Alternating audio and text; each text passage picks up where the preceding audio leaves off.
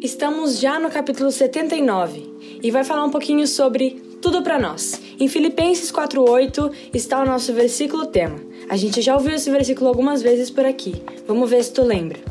Por último, meus irmãos, encham a mente de vocês com tudo que é bom e merece elogios. Isso é, tudo que é verdadeiro, digno, correto, puro, agradável e decente. Dinheiro. Nos dias atuais, esse assunto tem tomado muito tempo e importância na vida das pessoas. Muitos têm se preocupado apenas em como e o que fazer para adquirir mais e mais dinheiro, sem se preocupar com as consequências dessa forma de pensar. Tipo assim, até que ponto isso é saudável? Hoje, o dinheiro tem sido o principal na vida de muitas pessoas que deixam de lado valores importantes na vida, como a família, a honestidade, a honra e até mesmo a saúde, apenas para correr atrás de um dinheiro. Pensam que quanto mais dinheiro tiverem, mais felizes e realizados serão. E na mídia, ele toma quase 100% do tempo.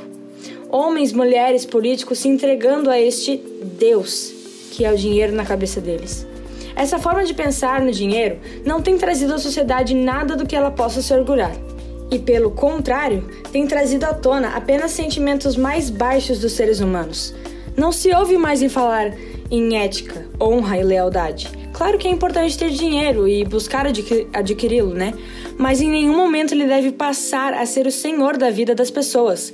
Antes, as pessoas devem dominar sobre ele e não devem se esquecer de que os valores e os bons costumes são mais necessários para a sociedade saudável do que apenas a busca desenfreada e sem limites por esse dinheiro.